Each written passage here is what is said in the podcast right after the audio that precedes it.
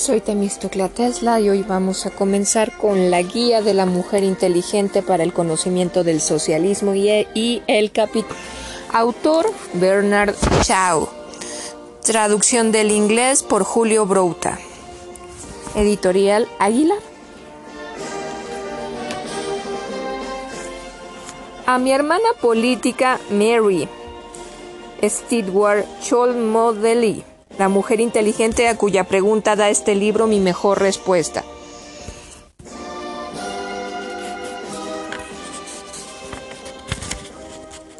Cuestión resuelta que debe que vuelve a plantearse. Capítulo 1. Sería muy fácil, querida señora, remitirle a usted a los numerosos libros que se han publicado acerca del socialismo moderno desde que éste se convirtió en nuestro país en una cuestión constitucional respetable en la década del 80 del siglo XVIII pero le aconsejo encarecidamente que no lea ni una línea de ellos hasta que usted y sus amigas hayan considerado por sí mismas cómo debería distribuirse la riqueza en un país civilizado respetable y hayan llegado a la mejor conclusión posible. Pues el socialismo no es otra cosa que la opinión que tienen algunas personas acerca de este punto, opinión que no es forzosamente mejor que la de usted o la de cualquier otra persona. ¿Cuánto debe poseer usted y cuánto debe poseer su prójimo? ¿Cuál es su respuesta? Como esta no es una cuestión resuelta, debe usted abandonar la suposición que todos nos forjamos de niños, de que las instituciones bajo las cuales vivimos, incluso nuestros sistemas legales de distribuir la renta y permitir que la gente posea cosas, son algo tan natural como la temperatura. No hay tal cosa. Al ver que existen por doquier en nuestro pequeño mundo, damos por sentado que siempre han existido y que siempre han de existir y que obran por sí mismos. Este es un error peligroso. En realidad son recursos transitorios, muchos de los cuales no serían obedecidos ni aun por las personas bien intencionadas si no hubiera un policía dispuesto y una cárcel preparada. Estas instituciones son modificadas continuamente por el Parlamento porque nunca estamos satisfechos con ellas. Unas veces son sustituidas por otras nuevas, otras son alteradas y en ocasiones son barridas simplemente por perjudiciales. Las nuevas tienen que ser modificadas en los tribunales de justicia para lograr su idoneidad o para impedir que esta idoneidad sea excesiva, si se da el caso de que a los jueces no les gustan.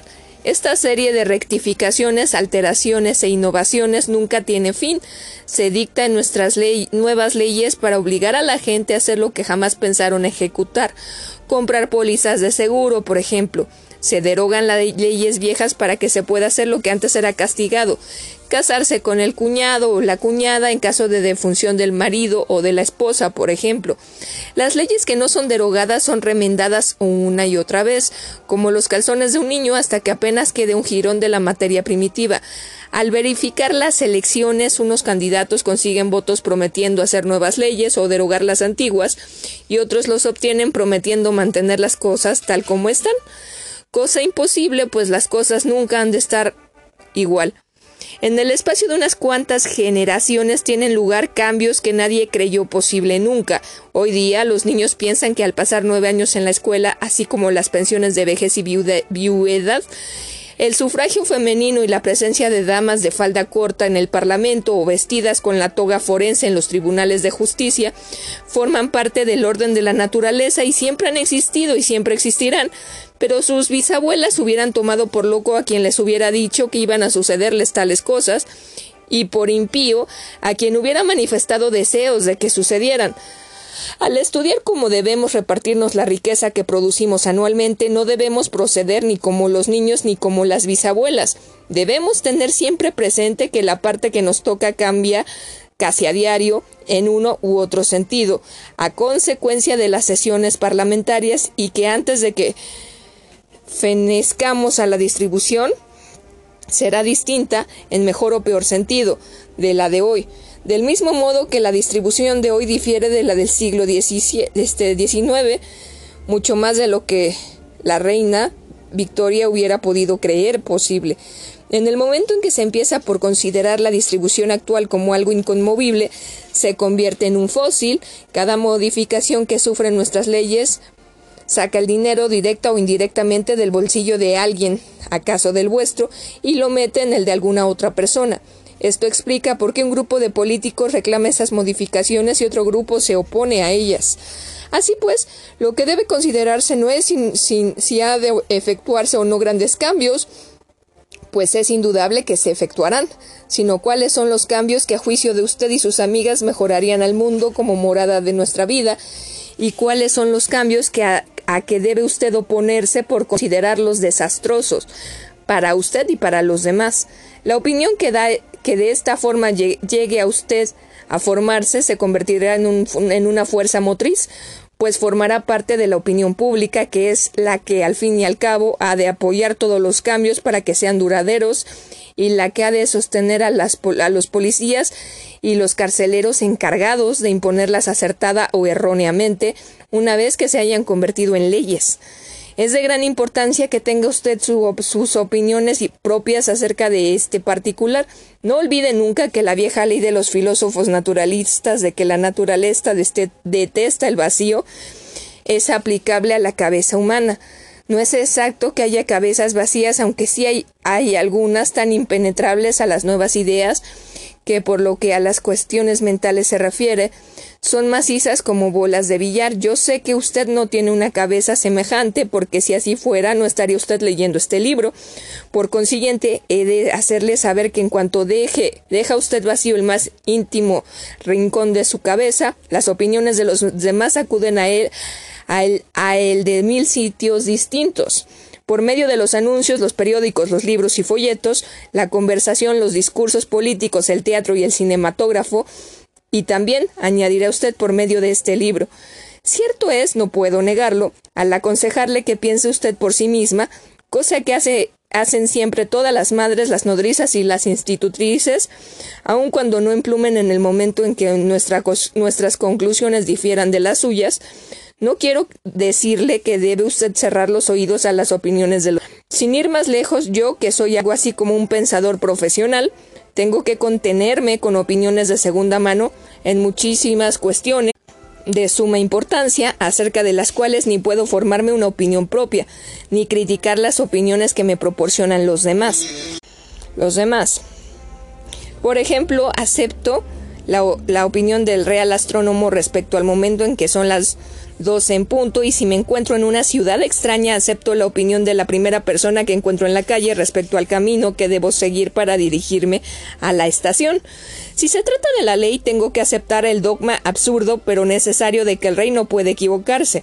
Si no fuera así los trenes no me servirían de nada y los pleitos no se terminarían nunca. Nunca llegaríamos a ninguna parte ni podríamos hacer nada si no creyéramos a personas que hemos de considerar mejor enteradas que nosotros, a personas que hemos de y bueno, esto ya lo dije, lo siento. Y si no soportáramos ciertos dogmas sobre la infalibilidad de, la, de autoridades que sin embargo son, son falibles. Por esta razón, en la mayoría de las cuestiones la ignorancia nos obliga a proceder a ciegas, pese a cuanto se nos diga que para que pensemos por nuestra propia cuenta y seamos por encima de todo originales. San Pablo, que era un hombre irreflexivo, irreflexivo y nada profundo, como lo demuestra su desdén por las mujeres, clamaba. Probad todas las cosas, sostened aquello que sea bueno, pero olvidaba que a la mujer le, lo es, le es completamente imposible probar todas las cosas, porque no tiene tiempo para hacerlo aún en el caso de que su conocimiento se lo permitiera. Para una mujer atareada no hay cuestiones por resolver, todo está resuelto menos los cambios de temperatura, y aún esto lo resuelve de modo suficiente, comprando los vestidos adecuados para el verano y para el invierno, porque pues daba San Pablo un consejo que él mismo hubiera encontrado impracticable si lo hubiese considerado siquiera cinco minutos. La explicación es que las cuestiones que parecen resueltas nunca lo están realmente, porque sus soluciones no son nunca verdaderas, verdades completas y finales Creamos leyes e instituciones porque no podemos vivir en sociedad sin ellas, y no podemos crear instituciones perfectas porque tampoco nosotros somos perfectos. Aun cuando pudiéramos crear instituciones perfectas, no podríamos conseguir que fueran eternas y universales, porque las condiciones varían y las leyes e instituciones que dan buena buen resultado en un convento de 50 monjas serían inaplicables a una nación de 40 millones de habitantes. Por lo tanto, tenemos que hacer lo mejor que pueda hacerse por el momento, dejando a la posteridad en libertad de superarnos si, si puede. Al hacer nuestras leyes de esta forma transitoria, las cuestiones a que se refieren solo quedan resueltas por el momento, y en política este momento puede ser 12 meses o 12 siglos, un simple instante o toda una época. Por consiguiente, aparecen crisis en la historia en que cuestiones que han estado resueltas durante varios siglos se plantean de súbito en toda su desnudez, en presencia de una de estas crisis terribles. Clamaba San Pablo que no hay cuestiones resueltas, que constantemente debemos examinar todas las cosas por nuestra propia cuenta. En su mundo judío no había nada más sagrado que la ley de Moisés, y nada más indispensable que el rito de la circuncisión. Toda ley y toda religión parecía depender de ambas cosas. Y sin embargo, San Pablo hubo de pedir a los judíos que desecharan la ley de Moisés y aceptaran la ley contraria, la de Cristo, y a la vez que declaraban carecía de importancia, puesto que lo esencial para la salvación era el bautismo. ¿Cómo no había de predicar la, cómo no había de predicar la claridad del pensamiento y la iluminación interior frente a todas las leyes e instituciones existentes? Usted se encuentra ahora en la misma situación que las congregaciones de San Pablo. Todos nos encontramos igual, una cuestión que ha estado prácticamente resuelta durante toda una época, la de la distribución de la riqueza y la naturaleza de la propiedad. Se nos ha planteado de súbito en toda su desnudez y por consiguiente todos tenemos que abrir nuestras cerradas mentes. Al decir que se ha planteado de súbito, no olvido que nunca ha estado completamente resuelta para las personas reflexivas cuyo menester era criticar a las instituciones. Siglos antes de que naciera San Pablo, los profetas habían clamado en el desierto contra las abominaciones que se iban insinuando bajo la ley mosaica y profetizaron la llegada de un Salvador que nos redimiría de la barbarie de, de dicha ley. Tampoco olvido que desde hace muchos siglos nuestros propios profetas, a los que nosotros llamamos poetas, filósofos o adivinos, vienen protestando contra la división del país en ricos y pobres, ociosos y explotados. Pero al fin y a la postre, llega un momento en que la cuestión que solo ha sido mantenida en carne viva por unos profetas perseguidos, para conocimiento de unos cuantos discípulos, se presenta en toda su desnudez a los ojos de todo el mundo y los profetas perseguidos y sus minúsculas congregaciones de chiflados se convierten de pronto en formidables oposiciones parlamentarias que no tardan en transformarse en gobiernos poderosos. Langland, Latimer y Sir Thomas Moore, John Bunyan, John Bunyan, George Fox, Goldsmith, Goldsmith Craig, Shelley, Carly, Carly Roskin y Morris, junto a muchos predicadores valerosos y fieles que trabajaron en las iglesias y fuera de ellas, y de los cuales no habrá usted oído hablar nunca, fueron nuestros profetas ingleses, supieron mantener viva la cuestión para quienes tenían algún destello de, de su inspiración. Pero las mujeres y los hombres prosaicos no les prestaron atención ninguna hasta que en años recientes surgieron de súbito en los escaños fronteros de la Cámara de los Comunes y de todas las legislaturas europeas grupos de políticos apoyados por grandes y crecientes números de electores respetables que empezaron a clamar que la distribución actual de la riqueza es tan anómala, tan monstruosa, tan ridícula y tan intolerablemente perjudicial que ha de modificarse radicalmente si se quiere salvar a la civilización de la ruina que ha conducido este, este mismo mal a todas las civilizaciones anteriores que tengan conocimiento. He aquí por qué se debe abordar esta cuestión como un problema por resolver y con el espíritu tan despierto como sea posible. Y basándome en la experiencia que tengo del examen de estas cuestiones, le aconsejo a usted encarecidamente que no espere a que yo o cualquier otra persona le dé una solución hecha, sino que primeramente intente usted resolver el problema por sí misma y a su manera, pues aun en el caso de que lo resuelva equivocadamente, no solo se interesará usted en grado sumo por la cuestión, sino que podrá usted comprender y apreciar mucho mejor la solución acertada cuando ésta se, cuando ésta se presente. Capítulo 2. El reparto social. Todo el mundo sabe ya que el socialismo pretende repartir la renta del país de una nueva forma, lo que quizás no hayan advertido usted, lo que quizá no haya advertido usted es que la renta nacional se reparte ya diariamente y aún a cada minuto y, y ha de seguir repartiéndose en tanto quede en la tierra dos personas para repartírsela. La única discrepancia que puede existir no es respecto a si la renta ha de repartirse o no, sino respecto a cuánto debe corresponderle a cada persona y en qué condiciones debe permitírsele que lo perciba. San Pablo decía, el que no trabaje tampoco comerá. Pero como era un hombre que tenía muy pobre opinión de las mujeres, se olvidaba de los bebés. Los bebés no pueden trabajar y son de una voracidad tremenda, pero si no se les alimentara pronto no quedaría nadie en el mundo. Por eso no se nos ocurre hacer tal cosa. Algunas personas se imaginan que porque ellas pueden ahorrar dinero lo mismo pueden almacenarse las riquezas del mundo. Eso es un completo desatino. La mayor parte de la riqueza que nos mantiene vivos no duraría una semana. El mundo vive de la mano del el mundo vive de la mano a la boca. Una baraja puede durar toda la vida, pero la humanidad no se mantiene comiendo barajas, y aunque hacemos todo lo posible por conservar los alimentos almacenando los huevos en cámaras frigoríficas, poniendo el salmón en conserva, congelando las carnes y condensando la leche, subsiste el duro hecho de que si la mayoría de los alimentos no se comen a los pocos días de ser cocidos o preparados, se pudrirán o se pondrán rancios y nos intoxicarán o nos, o nos desagradarán. Nuestros mismos vestidos no durarán mucho si los usamos demasiado, sin contar con el desgaste que acarrea su lavado. Puede uno ponerse piezas de goma en los zapatos para que no se desgasten las suelas, pero entonces se desgastará la goma. Cada año ha de proporcionarnos su nueva cosecha y su nueva generación de ganado.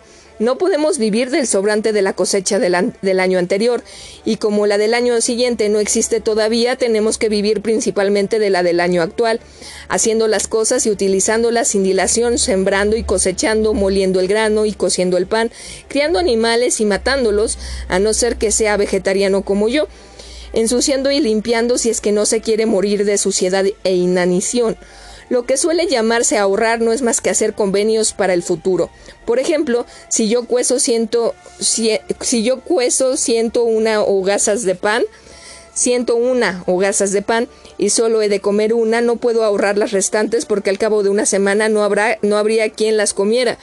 Todo lo que puedo hacer es entenderme con alguien que necesite cien panes para comerlos en el acto entre él y su familia y sus empleados, sobre la base de que si yo le doy los cien panes que me sobren, él me dará, pongamos por el caso, cinco nuevos panes cada año. Pero esto no es ahorrar los panes, es únicamente un convenio entre dos partes, una que quiere proveerse para el futuro y otra que necesita consumir en gran escala en el presente. Por consiguiente, no podré ahorrar en tanto que no encuentre a alguien que necesite consumir. La idea de que todos podríamos ahorrar al mismo tiempo es una necedad. Lo cierto es que solamente unas cuantas personas acomodadas que tienen más de lo que necesitan pueden permitirse atender de este modo a sus necesidades futuras. Y no podrían hacerlo si no hubiesen otras personas que gasten más de lo que poseen. Pedro ha de consumir lo que ahorra Pablo, o de lo contrario lo que Pablo ahorra se echará a perder.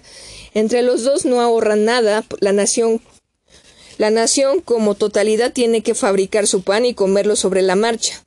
Una nación que cesara de trabajar perecería en quince años aun cuando cada hombre, cada mujer y cada niño tuviese casas, tierras y millones de pesetas en las cajas de ahorros. Cuando veas a, la mujer del rico o la de cualquier otro meneando la cabeza ante la prodigalidad de los pobres, porque no todos ellos ahorran. Lamentan la ignorancia, lamenta la, la, tú lamenta la ignorancia de la dama, pero no te irrites, pero no irrites a los pobres, repitiéndole sus desatinos. Capítulo 3. Cuánto ha de percibir cada cual. Ahora ya sabe usted que todos los días ha de tener lugar una inmensa serie de operaciones de fabricación, distribución y recuento y que cuando los panes y las demás cosas han sido fabricados, tienen que ser repartidos inmediatamente tocándonos a cada uno la parte que legalmente nos corresponde. ¿Cuál debe ser esa parte? ¿Cuánto ha de percibir cada uno de nosotros? ¿Y por qué cada uno de nosotros ha de percibir una parte determinada y no más ni menos? Si la viuda trabajadora que mantiene a seis hijos percibe dos panes a la semana, mientras un soltero ocioso y disoluto gasta diariamente lo suficiente para alimentar a seis familias obreras durante un mes, ¿queda repartida la riqueza de un modo sensato? ¿No sería mejor dar más a la viuda y menos al soltero? Estas cuestiones no se resuelven por sí solas, tienen que ser resueltas por la ley.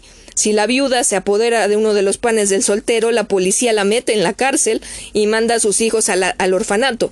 Y se hace esto porque la ley ordena que la viuda solo ha de percibir dos panes. Esta ley puede ser derogada o reformada por el Parlamento si el pueblo lo desea y vota en consecuencia. Cuando la mayoría de la gente se entere de esto, opinará que la ley debe ser reformada.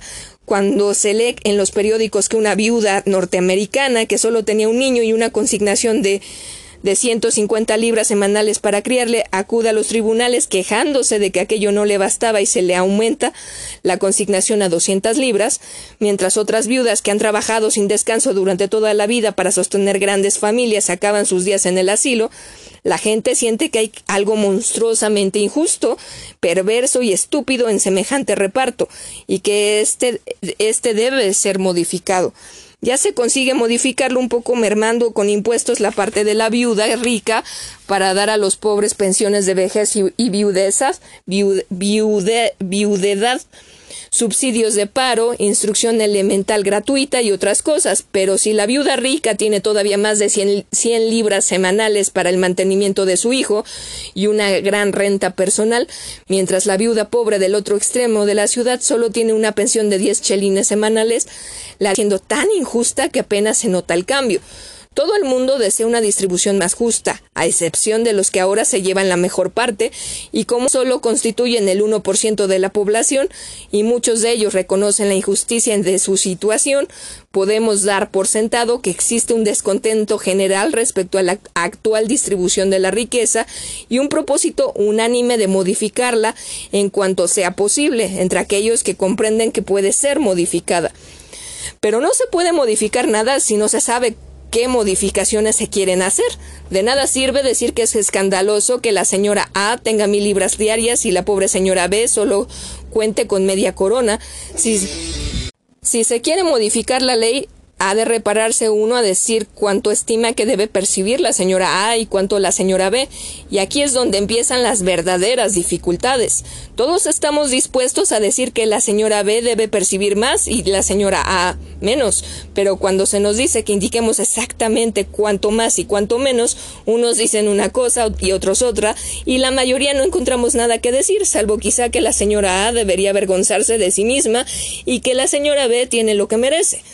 La gente que nunca se ha parado a meditar sobre esta cuestión dice que el camino más honrado es dejar que cada cual posea lo que puede comprar con su dinero, exactamente igual que ahora. Pero esto no nos saca del apuro, lo único que hace es plantear la cuestión de cómo ha de repartirse el dinero. El dinero no es más que un trozo de papel o un fragmento de metal que da a su propietario un derecho legítimo a determinada cantidad de pan, de diamantes, de automóviles o de cualquier otra cosa. El dinero no puede servirnos de, de comida, ni de bebida, ni de indumentaria. Cuando se reparte el dinero, lo que se reparte en realidad son los, son los productos que con él pueden adquirirse. Todas las cosas son estimadas en dinero y cuando la ley da a la señora B sus diez chelines al cumplir los, los 70 años y al señorito A sus tres mil chelines antes de que cuente siete minutos de vida. La ley reparte entre ellos los panes y los peces, los vestidos y las casas, los automóviles y los cochecitos, como si en realidad manejaran directamente estos artículos y no el dinero con que se compran. Capítulo 4. No hay riqueza sin trabajo. Para que haya riqueza que repartir tiene que haber hombres que trabajen.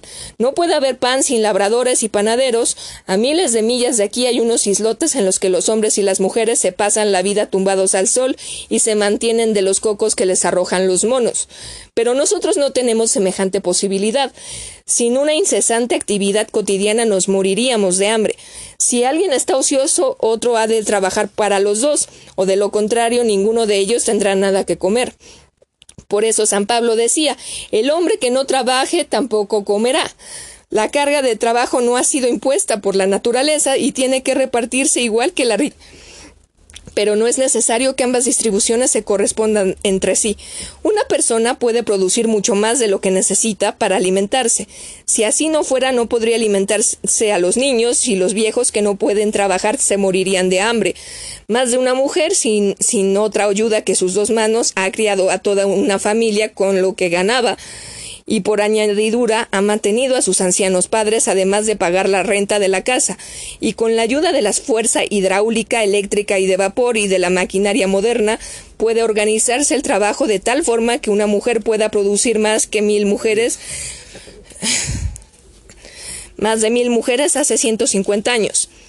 Eh, perdón por la interrupción, de un segundo. Esta economía de trabajo obtenida por la colaboración de las máquinas y las fuerzas naturales, como el viento, el agua y el calor latente en el carbón, produce un ocio que también ha de ser repartido. Si el trabajo de 10 horas de una persona puede sostener a 10 personas durante un día, las 10 pueden arreglarse de muy diversos modos. Pueden poner a trabajar a una persona durante 10 horas, y dejar que las otras nueve no hagan nada y obtengan gratuitamente su sustento. Pueden trabajar las diez, las una hora diaria y tener nueve horas de y dejar que las otras nueve no hagan nada y obtengan gratuitamente su sustento. Pueden trabajar las diez una hora diaria y tener nueve horas de ocio, o pueden encontrar otra solución entre ambos extremos. También pueden convenir que tres de ellas trabajen cada una tres horas diarias, produciendo lo suficiente para 30 personas, de modo que las otras siete no solo no tengan nada que hacer, sino que tengan también comida para 14 personas, pudiendo mantener 13 criados que les sirvan y obliguen, por añadidura, a trabajar a las otras tres personas. Otra combinación que podría encontrarse seria en que todo que todos ellos trabajaran diariamente mucho más de lo necesario para sostenerse, a condición de que no serían llamados a trabajar hasta que estuvieran completamente desarrollados e instruidos y se les permitiera cesar de trabajar y divertirse durante el resto de sus días cuando hubieran cumplido 50 años. Podrían encontrarse docenas de combinaciones distintas entre la esclavitud absoluta y la división equitativa del trabajo, el ocio y la riqueza la esclavitud, la servidumbre, el feudalismo, el capitalismo, el socialismo y el comunismo son todos en el fondo distintas modalidades de esta distribución. La historia revolucionaria es la historia de los efectos de una lucha continua de las personas y las clases por alterar ese orden en su favor.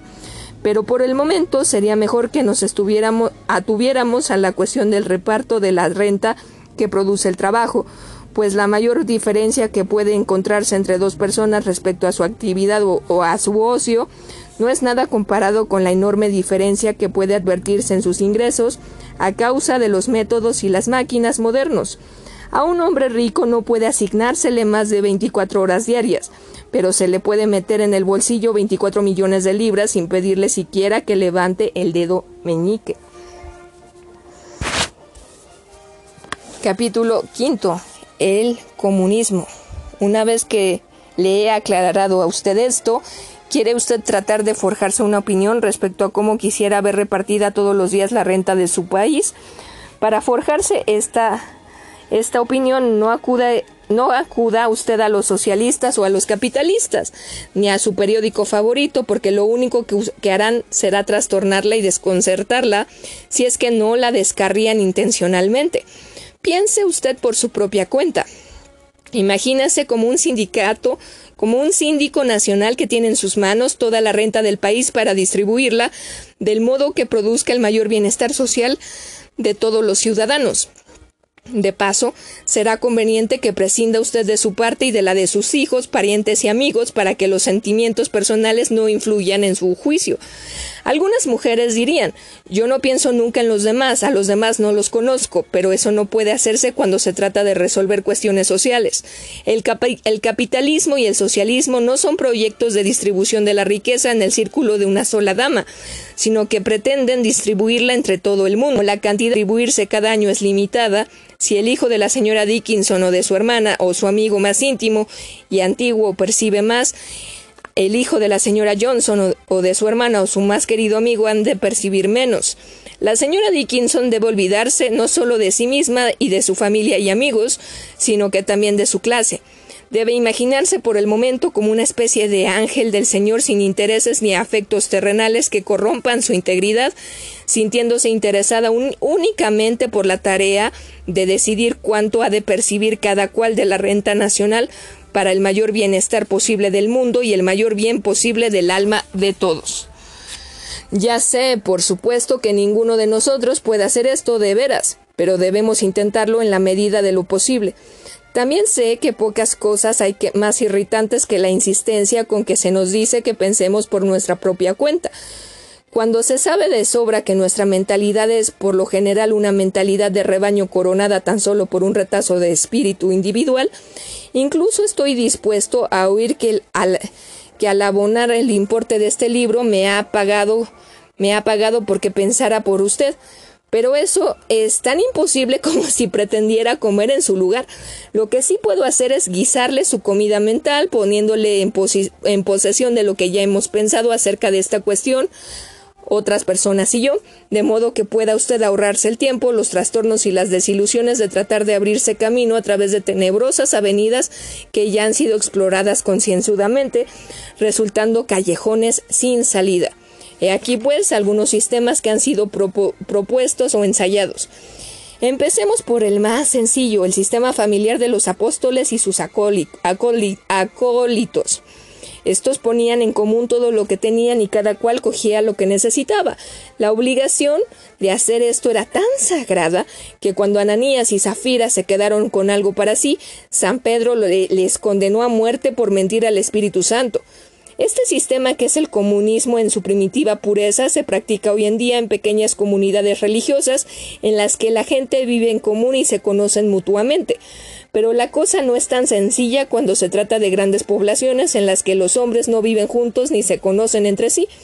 Incluso en la familia solo practicamos esto parcialmente, pues aunque el padre entrega a la madre una parte de sus ganancias y los hijos hacen lo mismo cuando ganan algo, y la madre compra comida y la coloca ante todos para que la compartan en común, todos ellos se quedan, sin embargo, con una parte de sus ganancias para su uso particular, de suerte que la vida familiar no es el comunismo puro, sino en parte comunismo y en parte propiedad privada. Cada miembro de la familia hace lo que Ananías y Zafira, pero no necesitan disimularlo con mentiras, aunque a veces lo hagan, y porque existe el acuerdo tácito de que los hijos tienen que quedarse con algo para sus gastos menudos, y el padre para cerveza y tabaco, y la madre para sus vestidos, si es que algo le queda. Por otra parte, el comunismo familiar no se extiende a los moradores de la casa contigua. Cada casa tiene sus comidas particulares y los habitantes de las otras casas no contribuyen a ellas ni tienen derecho a compartirla. Sin embargo, esto tiene sus excepciones en las ciudades modernas. Aunque cada familia compra por separado y la, la cerveza que consume, todas ellas consumen el agua de un modo comunista pagan un impuesto destinado a un fondo común para pagar un suministro constante a todas las casas y cada cual consume el agua que necesita. Del mismo modo pagan el alumbrado y la pavimentación de las calles, los guardias de la, que la vigilan, los puentes que cruzan los ríos y la recogida y destrucción de la basura. A nadie se le ocurre decir yo no salgo nunca después de que obscurece. En toda mi vida he llamado a un guardia. No tengo ningún asunto en la otra orilla del río y nunca atravieso el puente. Por lo tanto, no ayudaré a pagar lo que cuestan estas cosas. Todo el mundo sabe que la vida urbana no podría existir sin alumbrado público, ni pavimentación, ni puentes, ni policía, ni limpieza, y que el inválido que nunca sale de su casa o el ciego cuya obscuridad no puede disipar ninguna luz callejera dependen de estos servicios públicos por lo que respecta al suministro diario de alimentos, a la seguridad y a la salud como cualquier otra persona y esto lo mismo puede aplicarse al ejército y a la marina que a la fuerza de policía, al alumbrado doméstico que al callejero, al ayuntamiento que a las cámaras o al parlamento. Todas estas cosas se pagan con el dinero reunido con nuestros tributos e impuestos y a todas a todos benefician indistintamente. Son en suma comunistas. Al pagar nuestros impuestos para sostener esto, este comunismo, no arrojamos cuanto tenemos, como los apóstoles, en un fondo común. Hacemos una contribución proporcionada a nuestros medios y nuestros medios se aprecian por el valor de la casa en que vivimos. pero lo que pagan, los que pagan contribuciones pequeñas hacen el mismo uso de los servicios públicos que los que las pagan grandes y los extranjeros y vagabundos que no pagan contribución alguna gozan igualmente de ellos. El joven y el viejo, el príncipe y el mendigo, el virtuoso y el vicioso, el negro, el blanco, el amarillo, el ahorrativo y el pródigo, el sobrio, el bebedor, el cardelero, el sastre, el soldado, el marino, el rico, el pobre, el pordiosero, el ladrón, todos ellos hacen el mismo uso de estos servicios y conveniencias comunistas, cuyo sostenimiento tanto cuesta. Y es muy, muy natural que sea así. A nadie se le ocurre proponer que no se dejen de andar por la calle a quien no pueda pagar y presentar un certificado de buena conducta de dos personas solventes. Y sin embargo, la calle cuesta más que cualquiera de los sitios que, en que se entra pagando, como los teatros o de los lugares en que hay que ser presentado para poder entrar, como los clubs. Capítulo 6. Los límites del comunismo. ¿Ha supuesto usted alguna vez por la lectura de los periódicos que el comunismo, lejos de ser un malévolo una malévola invención de los revolucionarios rusos y de malhechores británicos y yanquis, es un sistema eminentemente respetable de repartir la riqueza que ha sido y que forma parte indispensable de nuestra civilización y nuestra vida cotidiana? Cuanto más comunismo, más civilización. No podríamos pasarnos sin él, y continuamente lo estamos extendiendo. Si quisiéramos, podríamos suprimirlo en parte. Podríamos poner barreras en los caminos y hacer pagar a todo el que quisiera atravesarlos. Aún subsisten las casetas en que solían estar las antiguas barreras donde se cobraba el portazgo. Podríamos suprimir los focos callejeros Podríamos suprimir los focos callejeros y alquilar hombres con antorchas que nos alumbraran de noche por las calles. No se alquilaba antiguamente para este servicio a los pajes que todavía deben verse en las verjas antiguas, alquilar policías y tarea de protegernos y disolver la fuerza de policía y el ejército. Pero tenemos buen cuidado en no hacer semejante cosa, a pesar de cuanto gruñe la gente contra los tributos y los impuestos, estos le producen mayores beneficios que todo el dinero que gastan en otras cosas. Encontrar construido un puente para que atravesemos el río sin tener que pensar en ello ni pagar a nadie por tal cosa es algo tan natural para nosotros que algunos llegan a pensar como los niños que los puentes los proporciona la naturaleza y no cuestan nada. Pero si se dejara que los puentes se vinieran abajo y tuviéramos que buscar el modo de atravesar ese río, bien vadeándolo, cruzándolo a nado o alquilando una barca, pronto comprenderíamos lo bueno que es el comunismo y no lloraríamos por los escasos chelines que tenemos que pagar al recaudador de impuestos para el sostenimiento de dicho puente. De hecho, acabaríamos por considerar el comunismo una cosa tan magnífica que pensaríamos que todo debería socializarse. Pero esto no daría resultado. La razón de que un puente pueda socializarse es que todo el mundo lo usa o se beneficia con él.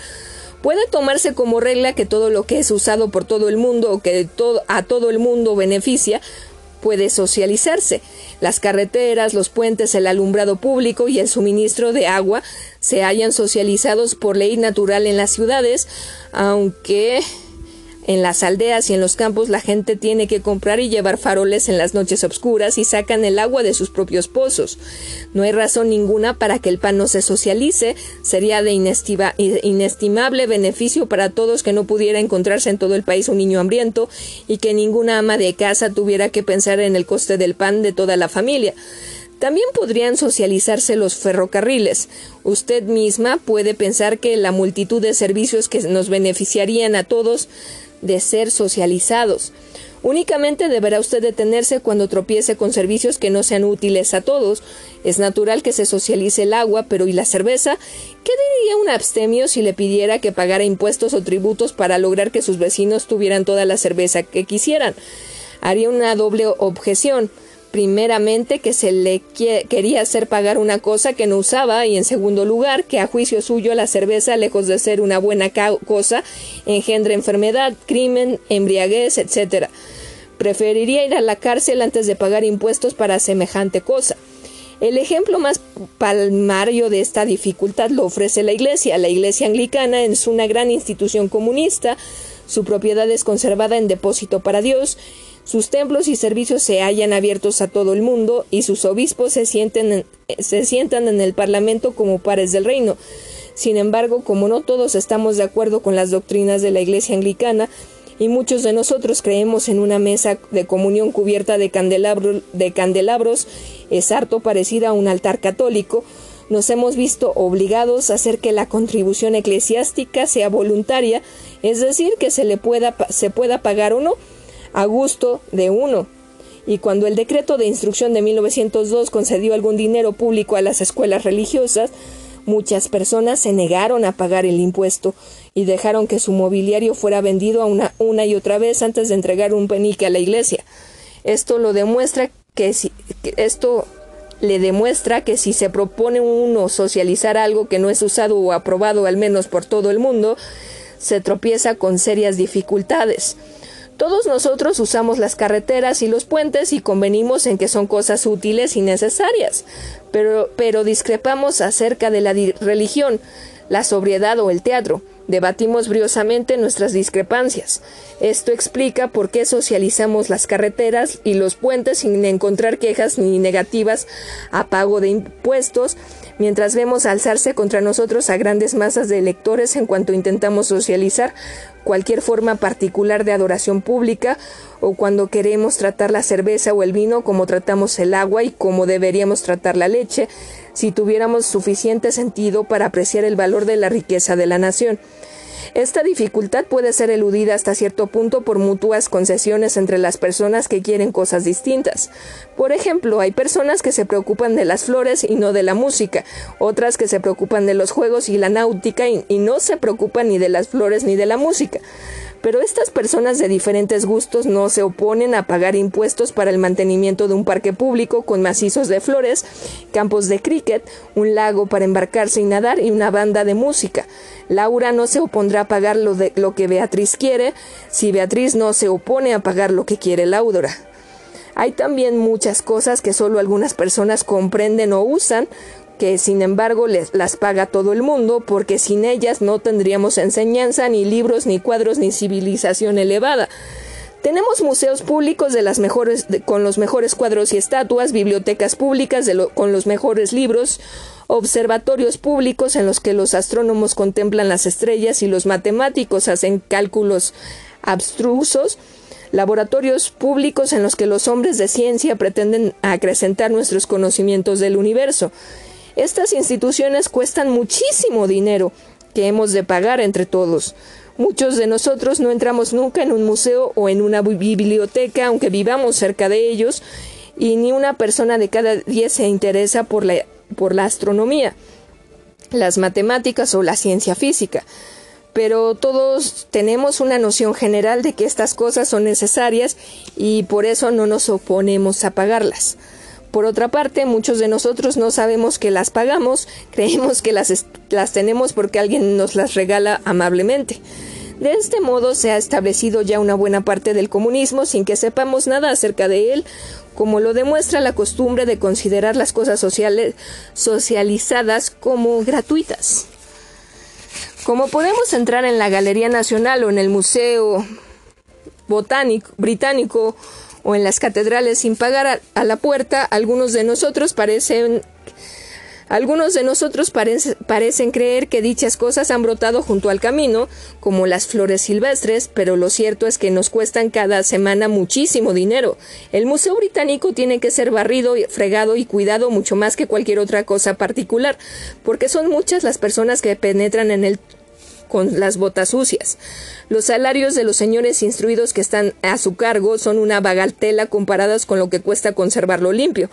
Del mismo modo, un jardín público necesita más jardineros que un jardín particular y tiene que ser escardado, guadañado, regado, sembrado, etc., con gran coste de salarios, semillas y aperos de jardinería. No hay nada que se consiga con nada y no pagamos cada vez que vamos a estos sitios, pagamos en tributos e impuestos.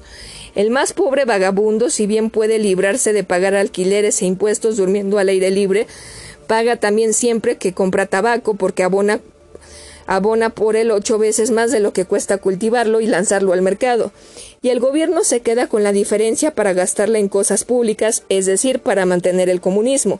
Y la mujer más pobre paga igualmente sin saberlo siempre que compra un artículo de alimentación sujeto a tributación.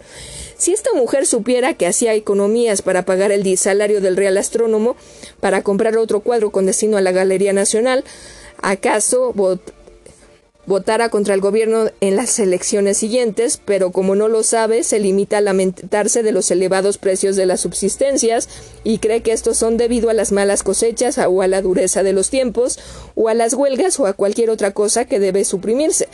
Es posible que no se queje de lo que tiene que pagar para la ley y la reina, pero si supiera que estaba pagando los salarios de los miles de sirvientas que friegan las escaleras de piedra del Parlamento y otros grandes edificios públicos, no se sentiría muy satisfecha de ayudar a mantenerlos mejor de lo que pueden mantenerse a sí misma. Vemos pues que parte del comunismo que practicamos se nos impone sin nuestro consentimiento, lo pagamos sin saber lo que hacemos, pero en, lo principal el comunismo afecta a cosas que o son usadas por todos o a todos no son necesarias, tengamos o no la instrucción suficiente para comprender su necesidad. Volvamos ahora a las cosas en que existen diferencias de gustos.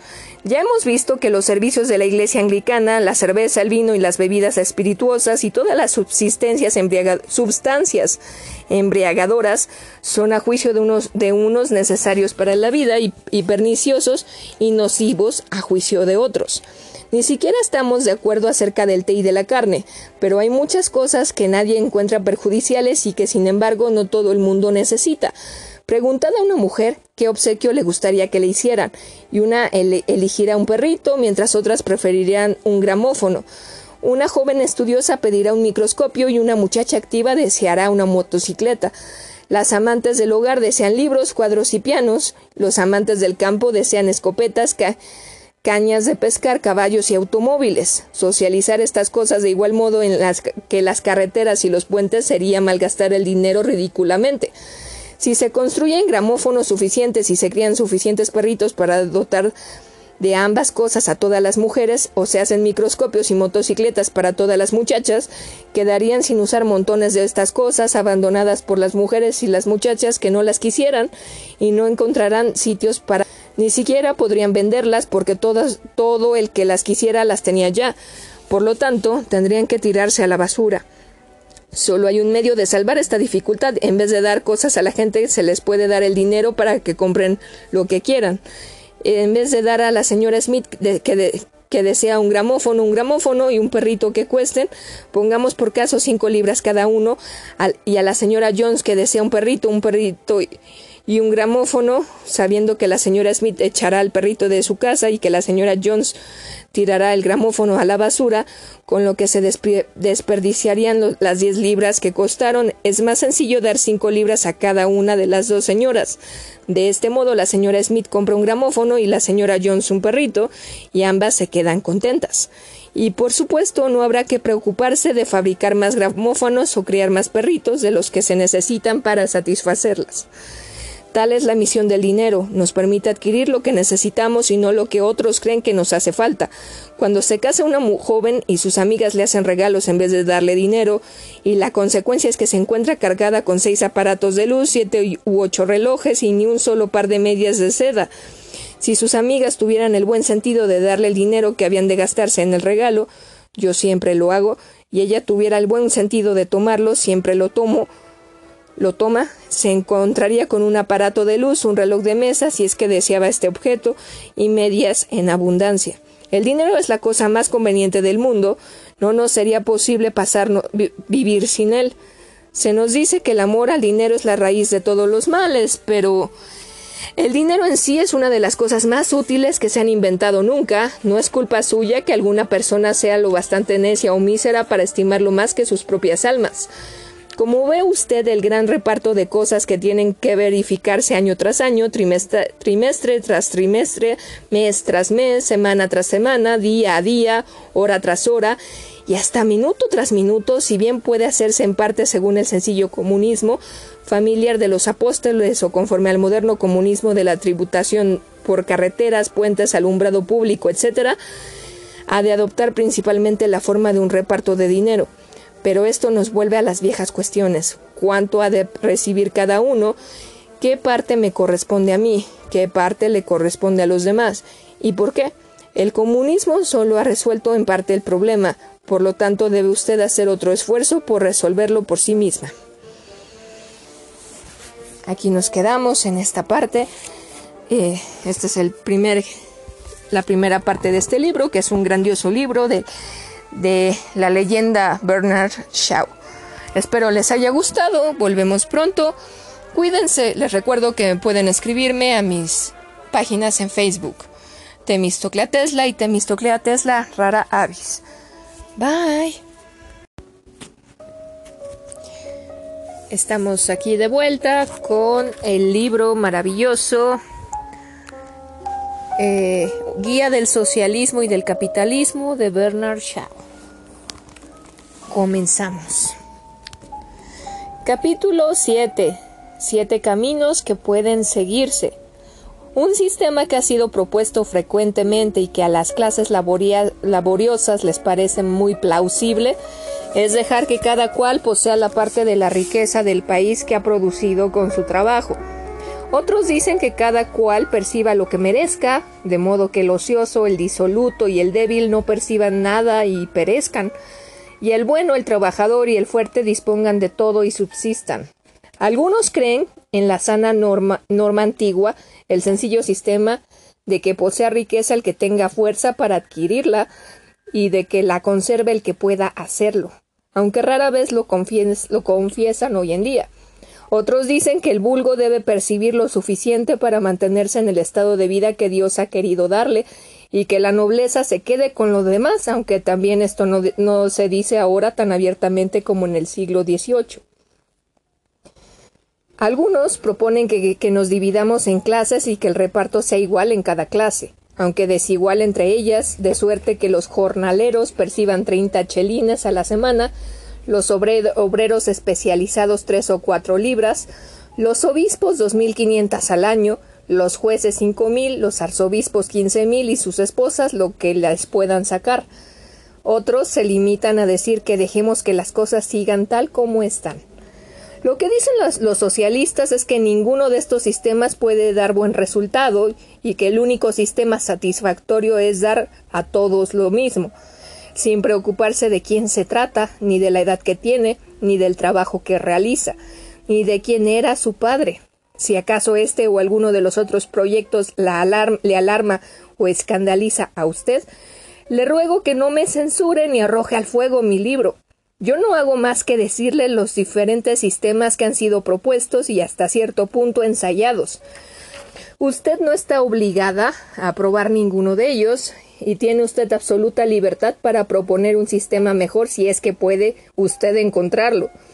Pero lo que no puede usted hacer es decir que este es un asunto que a usted no le concierne, porque se trata de su alimentación y su alojamiento, y por lo tanto de una parte de su vida. Si no lo resuelve usted por sí misma, las gentes que le incitan a desdeñarlo lo resolverán en su lugar y que puede ocurrir que se cuiden de su propia parte y no de la de usted, en cuyo caso puede usted encontrarse algún día sin participación alguna, ninguna. En el transcurso de mi vida he visto acaecer esto de un modo sumamente cruel. En el país en que he nacido, que se, que se halla a una hora de camino del punto más próximo a Inglaterra, muchas damas de elevada posición social y noble linaje, y que creían que esta cuestión no les interesaba porque el, momento se encontraba bien, acabaron lastimosamente en el asilo. Esto las hirió amargamente y odiaban a quien lo, lo habían llevado a cabo. Pero nunca comprendieron por qué había ocurrido. Si comprendido desde un principio cómo y por qué podía ocurrir, lo hubieran podido evitar en vez de hacer cuanto estaba en su mano por precipitar su propia ruina. Si usted no se cuida de comprender lo que está ocurriendo ahora, es muy posible que comparta su suerte. El mundo cambia con gran rapidez y como cambiaba en torno a ellas, que sin embargo le creían tan inmóvil como las montañas. Con mayor rapidez está cambiando ahora, y yo le prometo que si tiene usted la paciencia de acabar este libro, Piense usted en la paciencia que me ha costado a mí escribirlo en vez de hacer comedias. Sé que me se encontrará usted con mucho más conocimiento de cómo cambian las cosas y cuáles son sus riesgos y perspectiva que lo que podría usted aprender en los libros de texto. Por consiguiente, voy a presentarle uno tras otro los sistemas mencionados, examinándolos capítulo tras capítulo, hasta que sepa usted bien todo lo que puede decirse en pro y en contra de ellos. Capítulo 8. A cada cual lo que produce. El primer sistema, el de dar a cada persona exactamente lo que ha hecho con su trabajo, parece justo, pero cuando intentamos ponerlo en práctica descubrimos en primer lugar que es completamente imposible averiguar lo que ha producido cada persona y en segundo lugar que una gran parte del trabajo del mundo no consiste en producir cosas materiales, no consiste en en producir cosas materiales o alterar las que la naturaleza produce, sino en realizar servicios de diversas índoles. Cuando un agricultor y sus gañanes siembran y cosechan un campo de trigo, no hay quien pueda decir la cantidad de trigo que ha cultivado cada uno. Cuando la máquina de una fábrica produce alfileres millones, nadie puede decir cuántos alfileres se deben al esfuerzo de la persona que dirige la máquina al de la que la inventó o al de los ingenieros que la construyeron, para no hablar de todas las demás personas empleadas en la fábrica. El caso más claro, el caso más claro del, del mundo de una persona que produce algo por su exclusivo, penoso y prolongado y arriesgado esfuerzo es el de la mujer que produce un niño. Pero en este caso la mujer no puede vivir del niño, es el niño el que vive vorazmente a costa de ella. Robinson Crusoe podría haber proclamado en su isla desierta que las barcas, las chozas y las vallas que construía con los materiales que le facilitaba la naturaleza le pertenecían porque solo se debían a su propio esfuerzo. Pero cuando tornó a la, a la civilización no podría haber puesto la mano encima de una silla o una mesa de su casa que no fuera debida al trabajo de docenas de hombres, los obreros forestales que habían plantado los árboles, los leñadores que los habían cortado, los madereros, barqueros, marinos y acarreadores que los habían transportado, los aserradores que lo habían cortado en planchas, los tapices vertido en mesas y sillas, para no mencionar a los comerciantes que habían dirigido todos los negocios implicados en estas transacciones, y los constructores en los talleres y los barcos, etcétera, etcétera. Todo el que reflexione unos minutos verá que tratar de repartir la riqueza dando a cada obrero exactamente lo que ha producido es como tratar de determinar la cantidad de agua que añade una gota de lluvia a un fuerte aguacero a una cisterna. Es materialmente imposible. Lo que sí puede hacerse es pagar a cada cual con arreglo al tiempo que invierta en su trabajo. El tiempo es algo que puede medirse en cifras. Es muy fácil pagar a un obrero el doble por horas de trabajo que por una. Hay personas que trabajarán a seis peniques por hora, otras a diez y ocho peniques, otras a dos guineas y otras, en fin, que trabajarán a ciento cincuenta libras por hora. Estos precios dependen del número de competidores que esperan, esperen trabajo en una industria y de si las personas que lo necesitan son ricas o pobres. Pagamos un chelín a una costurera por coser una hora, o a un jornalero por cortar leña cuando hay abundancia de costureras y jornaleros sin trabajo que se por cortar leña. Cuando hay abundancia de costureras y jornaleros sin trabajo que se esfuerzan por conseguir colocación, ofreciéndose a un precio que apenas pueden mantenerles justo juntos el cuerpo y el alma, pagamos a una actriz popular dos o trescientas libras a la semana y otro tanto una cantante de ópera famosa por una sola noche, porque el público paga más que eso por oírlas. Pagamos 150 libras a un cirujano, cirujano afamado por cortarnos el apéndice o a un abogado famoso para que nos defienda. Debido a que son pocos los cirujanos y los abogados famosos, y muchos los pacientes y los clientes que se disputan sus servicios, esto se llama la determinación del precio del tiempo de trabajo por la oferta y la demanda. Desgraciadamente, la oferta y la demanda pueden producir resultados poco deseables. Un reparto en el que una mujer percibe un chelín y otra mil chelines por una hora de trabajo carece de sentido. No es nada más que algo que ocurre y no debe ocurrir. Un niño de rostro interesante y agraciado, además que tenga, la, tenga talento para actor, puede trabajar en el cine y ganar cien veces más que lo que puede ganar su madre trabajando afanosamente en una profesión ordinaria. Y lo que es peor, una muchacha hermosa puede ganar con el vicio mucho más que su modesta hermana de, honesta esposa y madre. Por otra parte, no es tan fácil determinar el tiempo invertido en un trabajo como a primera vista parecería. Pagar a un jornalero el doble por dos horas de trabajo que por una es tan sencillo como que dos y dos son cuatro. Pero cuando se trata de repartir entre una cantante de ópera y su doncella, o entre un jornalero y un doctor, se ve que no se puede decidirse cómo ha de pagarse el tiempo.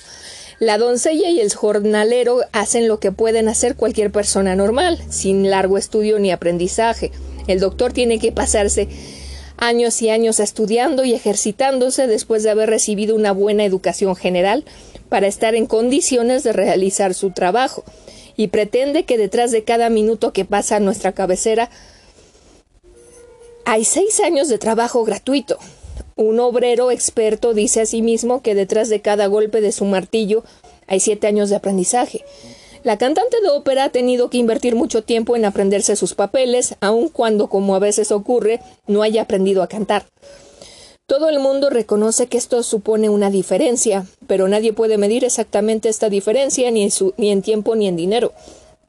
La misma dificultad surge cuando se intenta comparar el valor del trabajo de una mujer inteligente con el de una necia. Puede pensarse que el trabajo de la mujer inteligente vale más, pero cuando se trata de decir cuánto más valen libras, chelines y peniques, hay que renunciar a ello y recurrir a la ley de la oferta y la demanda, confesando que la diferencia no puede medirse en dinero. En estos ejemplos he mezclado la fabricación de cosas con la realización de servicios, pero ahora he de hacer resaltar esta diferencia, porque la gente irreflexiva y reflexiva suele considerar más productor que un clérigo. Cuando un carpintero de pueblo hace una barrera para que el ganado no penetre en un campo de trigo, tiene algo sólido en sus manos que puede considerar de su pertenencia hasta que el agricultor se lo pague.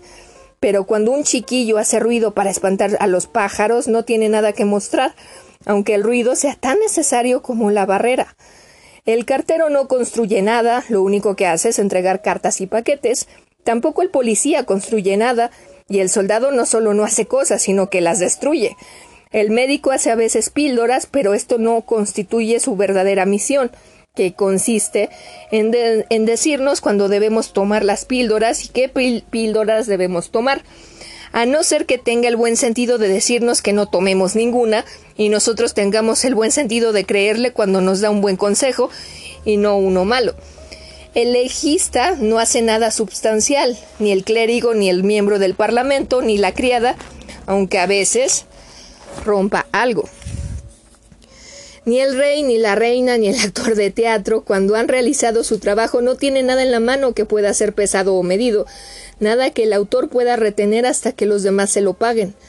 Todos ellos están afectos a un servicio, al servicio doméstico como la criada, al servicio comercial como el secretario de la fábrica, al servicio del gobierno como el cartero o al servicio del Estado como el rey y todos los que tenemos conciencia nos consideramos afectos a lo que algunos llaman el servicio de Dios. Así pues, además de las personas que construyen las cosas substanciales, tiene que haber personas que descubran cómo deben de construirse. Además de las personas que hacen cosas, tiene que haber personas que sepan, sepan cómo han de hacerse y decidan cuándo deben hacerse y en qué número. En la sencilla vida rural, la misma persona tiene que fabricar, realizar y concebir las cosas cuando se trata de un herrero, un carpintero o un albañil. Pero en las grandes ciudades y en los países eminentemente civilizados esto es imposible. Un grupo de personas tiene que realizar lo que otro grupo concibe que ha de hacerse en determinado momento, en cierta cantidad y por determinadas personas. Esta división del trabajo beneficiaría a nuestros pueblos, pues es una a un agricultor, este no solo tiene que cultivar y almacenar el grano, dos artes distintas y muy difíciles, sino que también tiene que ser un hombre de negocios y llevar cuentas complicadas y vender sus cosechas y su ganado, tarea muy distinta que requiere otra clase de hombre. Y por si esto fuera poco, también tiene que cuidar de su hogar, de suerte que se quiere que sea el mismo, al mismo tiempo labrador, hombre de negocios y hacendado, siendo el resultado que la agricultura está hecha un verdadero lío. El agricultor es pobre porque es mal hombre de negocios, el hombre de negocios es pobre porque es mal agricultor, y ambos suelen ser malos maridos porque no trabajan lejos de lo porque no trabajan lejos del hogar, al que llevan todas sus preocupaciones en vez de dejarlas en la oficina urbana, sin pensar más en ellas hasta la mañana siguiente. En los negocios de la urbe, unos hombres realizan el trabajo manual, otros llevan las cuentas, otros eligen los mercados de compra y venta, y todos ellos olvidan su trabajo cuando se van a sus casas. Las mismas perturbaciones se observan en la misión casera de la mujer. Se espera de ella que haga muchas cosas distintas y pueden ocurrir que sea muy buena ama de casa y muy mala cocinera. En Francia esto carecería de importancia porque toda la familia se iría a comer al restaurante más próximo. Pero en el campo, la mujer tiene que cuidar la casa y cocinar, a no ser que pueda permitirse tener una cocinera. Puede ocurrir que sea buena ama de casa y buena cocinera, pero que no sepa cuidar a los niños, y en tal caso, sí no puede permitirse tener una niñera capaz. Tiene que hacer lo que no sabe. Al mismo tiempo, lo que sabe hacer bien, por lo cual estropea lamentablemente su vida. Por fortuna para ella y para los niños, la escuela, que es un principio del comunismo, se los quita de las manos durante casi todo el día. Es evidente que la mujer auxiliada por los criados, los restaurantes y las escuelas tiene más probabilidades de triunfar en la vida que la mujer que tiene que hacer al mismo tiempo tres cosas muy distintas. ¿Acaso el mayor servicio social que puede prestar cualquiera a su patria y a la humanidad es crear una familia, pero también en este caso como no se trata de nada vendible, existe una propensión muy extendida a no considerar como trabajo el de la mujer casada y a tener por muy natural que no se le pague por él, no se le pague por él. Al hombre que se le paga salarios más altos que a la mujer porque se supone que tiene que mantener una familia. Y sin embargo, si se gasta esta diferencia en la bebida o en el juego, la mujer no puede apelar contra él si está casada, pero si es una ama de casa contratada por él puede reclamar sus salarios legalmente. Y el hombre casado se encuentra en la misma situación. Cuando su esposa se gasta el dinero de la casa en la bebida, tiene que aguantarse, aunque podría hacer encarcelar por robo a una sirvienta si le hiciera lo mismo. A la vista de estos ejemplos, ¿cómo puede una mujer inteligente determinar el valor monetario de su tiempo comparado con el de su marido? Imaginaos que su marido toma la cosa como un negocio y dice Puedo tomar una ama de casa, por tanto, una niñera por cuanto, una cocinera por esto y una linda señorita que me haga compañía por lo de más allá. Sumando todo ello se tendrá el valor de una esposa. Pero esta cantidad es mucho mayor de lo que yo puedo pagar. Imaginaosla a ella alquilando un marido por horas como si fuera un taxi. Sin embargo, la renta nacional tiene que repartirse entre maridos y esposas lo mismo que entre personas extrañas, y como la mayoría somos maridos y esposas, todo sistema de reparto que fracase al ser aplicado a los maridos y a las esposas falla en lo principal y no sirve para nada. El antiguo esquema de dárselo todo al hombre y dejar que la mujer obtenga lo que puede sacarle condujo a tales abusos, que tuvo que ser modificado por los decretos de la propiedad de las mujeres casadas, según los cuales la mujer rica, casada con su marido pobre, puede conservar sus bienes y su marido es condenado a cadena perpetua por no pagar sus impuestos. Pero como de cada diez familias nueve no poseen fortuna alguna, las mujeres tienen que aprovechar lo mejor posible lo que sus maridos ganan en su profesión, y esto da lugar a las cosas más extrañas la esposa que no tiene nada suyo y los hijos mayores que ganan unos cuantos chelines a la semana, sacan lo que les falta para tener un salario vital del salario del padre, de suerte que la gente que emplea a los niños por poco dinero lo que por poco dinero, lo que hace en realidad es explotar al padre, que acaso sea ya bastante explotado por su propio patrono. De esto volveremos a hablar más adelante. Si se pretende enderezar este entuerto, dando a la mujer, a los niños y al hombre lo que produce cada cual con su trabajo o el dinero que vale el tiempo que en él se emplea, el sistema resulta disparatado e imposible. Solo un lunático intentaría ponerlo en práctica. Capítulo 9.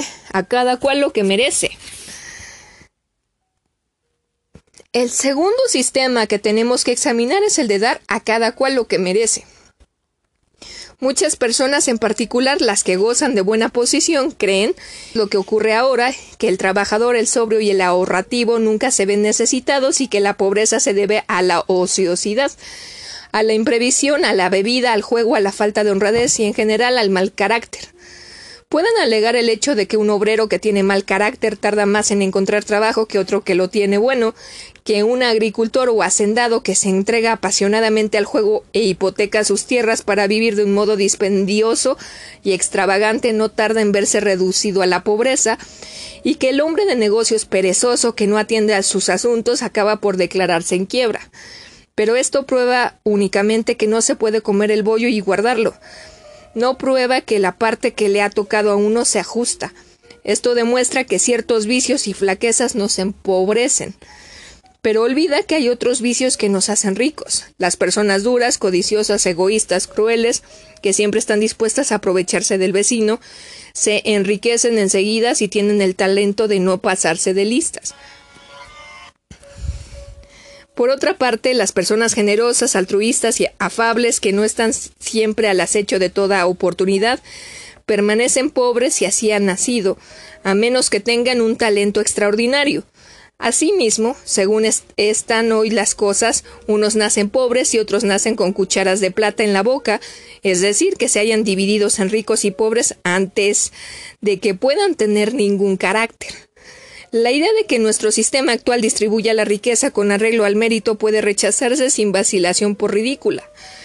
Todo el mundo puede ver que, por regla general, este sistema tiene un efecto contrario hace muy ricas a unas cuantas personas ociosas y muy pobres a muchísimos seres laboriosos. Al ver esto, inteligente señora, seguramente pensará usted que si la riqueza no se distribuye con arreglo al mérito, así debería ser, y que deberíamos poner manos a la obra para modificar nuestras leyes de forma que en lo sucesivo los buenos sean ricos en proporción a su bondad y los malos pobres en proporción a su maldad. Esta idea tropieza con varias objeciones, pero la primera zanja la cuestión definitivamente, y es que semejante propósito es imposible. ¿Cómo va a medirse en dinero el mérito, el mérito de cada cual? Elija usted la pareja de seres humanos que más le gusten, hembras o varones, y vea si puede decidir cuánto debe poseer cada uno de ellos con arreglo a su mérito. Si vive usted en el campo, elija al herrero, al cura del pueblo, a la lavandera y la maestra. Actualmente el cura suele percibir menos que el herrero, solo en algunos pueblos percibe más. Pero no importa lo que ahora percibe, usted está tratando de establecer un nuevo orden de cosas en el que cada cual perciba lo que merezca. No es necesario que fije usted una cantidad para cada uno, lo único que tiene que hacer es establecer la proporción entre ambos. Debería, debe, debe recibir la mitad o cuanto más o menos. De nada sirve decir que uno debe percibir más y el otro menos. Lo importante es decir exactamente cuánto más o menos en una proporción calculable. Pues bien, examinémoslo. El cura ha recibido una instrucción especial, pero eso no es un mérito suyo porque se lo debe a su padre, de suerte que no puede concedérsele nada por ello. Pero gracias a esto puede leer en griego el Nuevo Testamento, de modo que puede hacer algo que el herrero no puede hacer. Por otra parte, el herrero puede hacer una herradura, cosa que no puede hacer el cura. ¿Cuántos versículos del Testamento griego puede valer una herradura? Basta con hacerse tan cándida pregunta para que nadie pueda contestarla. Puesto que de nada sirve medir su mérito, ¿por qué no intentamos medir sus defectos? Supongamos que el herrero blasfema mucho y se emborracha de vez en cuando. Todo el pueblo puede saber eso, pero el cura tiene que guardarse sus defectos. Su mujer los conoce, pero no, nos a quien pretenda conocerlo para reducirle la paga. Podemos estar seguros de que como mortal que es tiene que tener defectos, pero no podemos averiguarlos. Sin embargo, supongamos que tiene defectos que logramos descubrir. Supongo hipócrita o vanidoso que se preocupa más del deporte que de la sociedad, que de la religión. Le hará esto tan malo como el herrero, o el doble de malo, o el doble y cuarto, o solamente la mitad. En otras palabras, si el herrero ha de tener un chelín, ha de recibir también el cura un chelín, o seis peniques, o cinco peniques, o, y un tercio, o dos chelines. La insensatez de estas preguntas salta a la vista. En el momento en que nos conducen de las generalidades morales a detalles mercantiles, toda persona sensata advierte que no puede establecerse ninguna relación entre las cualidades humanas, buenas o malas, y suma de dinero grandes o pequeñas. Puede parecer escandaloso que un boxeador reciba por golpear a otro en Wembley con tal fuerza que cae al suelo y no puede levantarse en diez segundos. La misma suma que se paga al arzobispo de Canterbury por actuar nueve meses en y primado de la Iglesia anglicana. Pero ninguno de los que protestan contra este escándalo puede expresar en dinero la diferencia entre ambos casos. Ninguna de las personas que creen que el boxeador debe percibir menos que el arzobispo puede decir cuánto menos. Lo, lo, que percibe el boxeador por seis o siete minutos de boxeo valdría para ganar el salario de dos años de un juez. Y todos estamos de acuerdo en que no puede darse cosa más ridícula y en que un sistema de distribuir la riqueza que conduce a tales absurdos tiene que ser equivocado. Pero suponer que este sistema podría modificarse calculando que una onza de, arzobispo o tres onzas de juez valen tanto como una libra de boxeador sería todavía más necio. Se puede averiguar cuántas lámparas vale una libra de manteca en el mercado en un día determinado, pero cuando se trata de calcular el valor de las almas humanas, lo que más puede decirse es que todas tienen igual valor a los ojos de Dios, y esto no nos ayudará en lo más mínimo a resolver cuánto dinero debe dárseles. Hay que renunciar simplemente a ello y admitir que distribuir el dinero con arreglo al mérito sobrepasa el discernimiento y el raciocinio de los mortales. Capítulo 10. A cada cual lo que pueda coger. El tercer sistema, el de dejar que cada cual tenga lo que pueda poner bajo sus manos, produciría un mundo en el que no habría paz ni seguridad. Si todos fuéramos igualmente fuertes y astutos, tendríamos todos las mismas posibilidades, pero en un mundo en el que hay niños, ancianos e inválidos, y en el que los adultos normales de la misma edad y fuerza varían grandemente en codicia y perversidad, no ocurriría tal cosa. Pronto nos cansaríamos de ello, hasta los piratas y las cuadrillas de bandidos preferirían entenderse pacíficamente para el reparto del botín y que disputárselo a zarpazos. Entre nosotros, aunque el pillaje y la violencia están prohibidos, permitimos que los negocios sean dirigidos sobre el principio de dejar que cada cual saque lo que pueda, sin pensar nada más que en sí mismo. Un tendero o un carbonero no nos quitarán el bolsillo, pero nos sacarán todo el dinero que puedan. Todo el mundo tiene libertad en los negocios para sacar lo más y darme lo menos posible a sus clientes. El alquiler de las, de las casas puede ser elevado sin tener en cuenta el coste de su producción y la pobreza del inquilino. Pero esta libertad produce tan malos resultados que continuamente se están dictando nuevas leyes para restringirla. Y aunque es una parte necesaria de nuestra libertad y el poder gastar nuestro dinero y usar nuestros bienes como bien nos parezca, tenemos que ver cuánto dinero y qué bienes debemos empezar por tener. Esta distribución debe hacerse con arreglo a alguna ley. La anarquía o ausencia de toda ley no da resultado. Debemos proseguir nuestra busca eh, de una ley justa y practicable. Capítulo 11. La oligarquía.